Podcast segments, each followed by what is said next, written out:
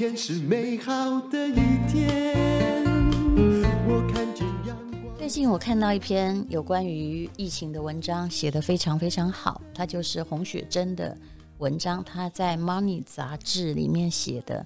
那洪雪珍她是我的前辈，我在报社的时候，她已经是知名的记者，后来又在人力公司担任过很高的职位。而因为也做过基层员工，所以我觉得他的想法是很客观的，可以站在一般人以及站在老板的角度，同时在思考疫情之后员工的存活问题。这个题目很有趣，叫“疫情之后哪一种上班族可以历劫归来？”有关于微解封，的确啊，路上的人潮是比较多了。很多人说政府其实是不是很愿意解封的，可是不得不，因为经济撑不下去。而事实上呢，所谓微解封跟以前我们拥有的自由度还是差很多。那么不解封，当然疫情呢就不会那么快的因为群聚而散布啊，比如说变种病毒就可能比较不会有它散播的机会。当然了，你如果要从比较高的方式来看，如果人们都一直被关在一个地方，它能够这个产生爆冲的 的这个可能性也比较少，也对政府而言也是便于管理。那这个我们就不必再多说了。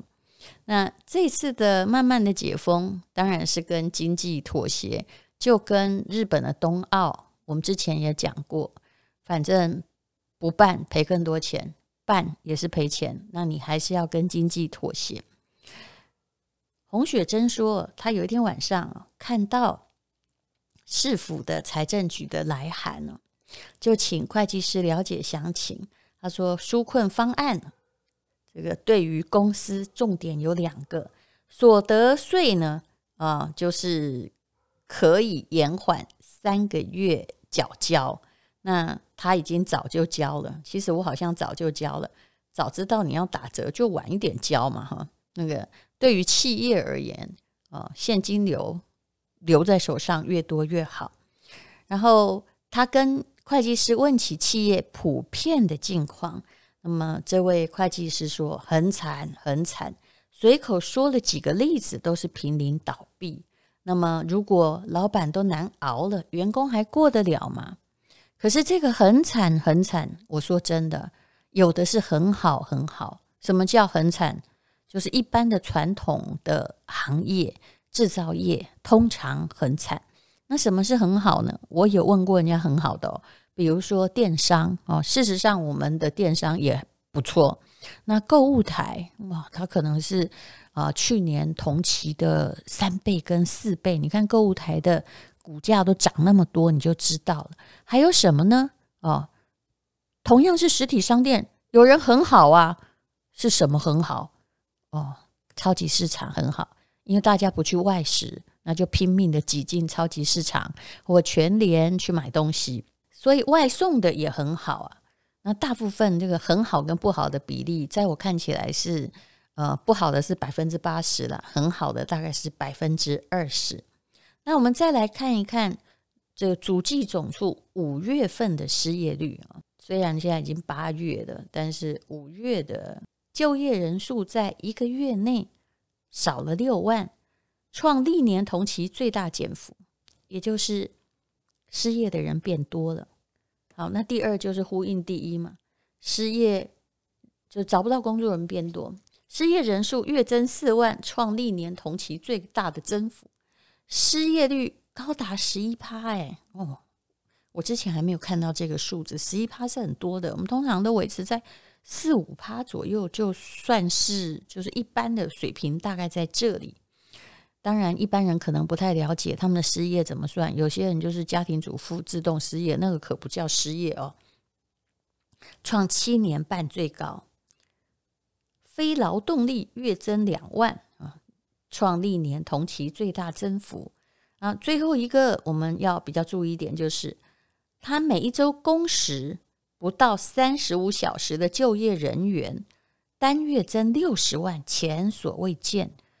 也就是每一个礼拜工作不超过三十五小时，开心吗？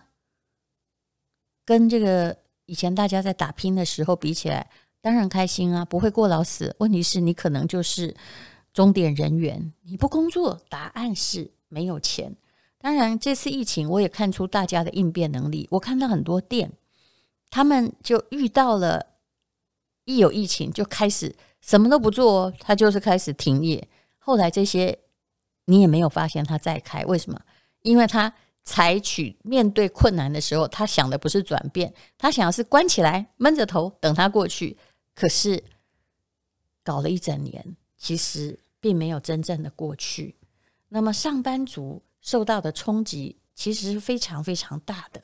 我蛮喜欢洪雪珍的归纳结论的。他说呢，他看到这股疫情的大浪潮，就算新冠肺炎不再能够威胁我们之后，至少会出现两个讨喜的现象。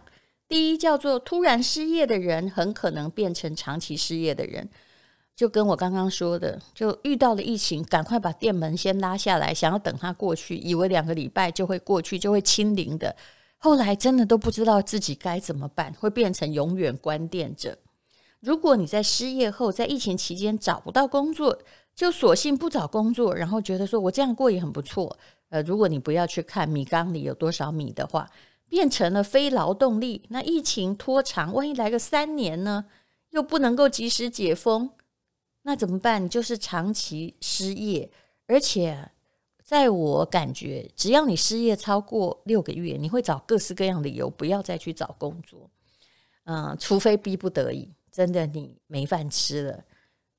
所以，如果你在这个时候，或者是诶，未解封的时候没有积极。后来状况可能会更惨，我还是劝你在未解封的时候积极一点，除非你家有金山银山。第二，有工作的人很可能被洗为低工时者，这已经发生啦。就像刚刚说的，单月剧增六十万人，工时低于三十五小时，包括放无薪假或减少上班日。那你不要觉得公司让你待在家里好高兴哦，哦，你觉得？每天不要去上班真好，又有全额的薪水是吗？那老板也会想啊，没有你的话，诶，公司没有缺，还有很多人在这个微解封就可以去上班之后，还跟老板说，因为他忘不了那种，他说我们公司的工作啊，那我们就轮班也是都这样也可以做啊。那现在可不可以继续轮流上班啊？因为疫情还是有危险。你知道老板想什么吗？我问过一个老板，有员工跟他提出这样子的呼吁，他心里想的是轮流上班。事实上，他也觉得轮流上班，公司的工作就做得完了。那请问需要你干嘛？也许本来有二十个人，那十个就够了。他只是等着在某个时候就可以开测。那么，不管是哪一个现象，都指向一个事实，也就是。这是一个对于中阶还有低阶的洗劫。那么罗宾汉以前是劫富济贫嘛？那但是呢，在疫情之下被洗劫的是弱势的族群。有钱有金山银山当然没差。前不久我去参观一个我朋友的个案，我当然买不起，但我讲的是实话。那个一瓶啊，它地点很好，一瓶两百多万。我不好意思讲得太具体，那你会说谁买啊？啊、哦，那是因为贫穷遮住我们的想象力。要是我听到一瓶两百多万，我是因为人家已经卖完了我才去看啊，不然突然显得自己穷而已。那我后来呢去访问他们，他们说，其实他这么低调的一个，嗯、就是销售中心，两个礼拜房子都卖完了，有一百户诶。那谁买呢？当然是很有钱的人。来的一百个之中哦，有八十个购买，也就是来客竟然有八成下订单，那就是像我们这种不太有钱的就不用去啊。那当然，它的地点很好，而且他们在定价策略上，定价虽然高了，可是对于真正有钱的人而言，它的平数是适中的，不像那种两百多平有没有地堡啊？那它可能就是一百多平。啊，一百多平，诶，算起来一户两亿多，诶，那你觉得很大吗？没有，对有钱人而言，他觉得这个还好，他可以给大儿子买一户，二儿子买一户，三儿子买一户，然后又住在同一栋楼，但是又彼此不会这个困扰，所以有钱的人想的真的跟你不一样哦。啊，这里讲讲就好了。可是无论如何，我只是跟各位说。台北的房地产，还有包括台南的新竹的，在这个疫情之中，诶，奇怪，这么多人失业，它也没有跌，为什么？因为贫富悬殊是越来越厉害了。那么无论如何，就是如果你变成了财富的弱势族群，你只是会越来越被推向贫穷的深渊。那社会永远是在朝 M 型的结构发展的。洪雪珍引了一句话，就是引了我们圣经的一句话，我真的觉得这引得很妙。他说：“圣经上说，凡有的还要加给他，叫他有余；凡没有的，连他所有也要夺去。”啊，这个就是这应该是在马太福音里面的，也就是两极化的速度。你。有的人你会越来越有，好，人家还会加恩给你；但是没有的人，连那么一点点也会被淘洗掉。那么这次疫情，谁是被洗劫的人呢？对象何在？那首当其冲就是四种上班族。第一个叫做小规模公司店家的员工，嗯，我也这么认为，因为这个小公司本来财务结构就不坚实。我曾经说过，只要三个月现金不见了，你也借不到钱了，你公司常常就倒掉。那如果是百年老店，可能还有一点这个祖先的财产哈，可以来撑着。那如果也才刚刚创业，答案就是不如收了算了嘛。所以呢，小规模公司店家的员工覆巢之下无完卵，还有呢，跟人大量接触的服务业。像餐厅的服务生、百货公司的柜姐，其实这段时间都很惨。那虽然有些还是可以得到全薪，可是说真的，未来也是会朝每一个专柜里面人越少越好的状况下发展。不知道 AI 会进化到什么样的地步？传统的服务业或者是靠业绩的，如果你只是要靠人力或公关。现在可能都属于太古典的想法了。好，第三呢，就是缺乏数位转型能力的公司行号的员工。刚刚我说过，也有人疫情之后生意很好，就是电商啊，人与人不接触又可以买东西。其实网红的生意我知道也都做得很不错。那如果你没有想要数位转型啊，数位转型当然也需要很大的力气跟决心。如果老板年纪很大，然后也没在念书，我的意思是说，你觉得啊，做生意就是卖东西啊，把钱放在抽屉里，不用念书啊，啊，就是买卖啊。你如果把生意想成这样的话，那其实是一定反应不及，错失良机。当然，这次的疫情也把很多啊，这个上一代逼走啊，他们发现说，哎，几年前并没有听下一代好好的在发展。数位经济是错的，他这下子他才忏悔。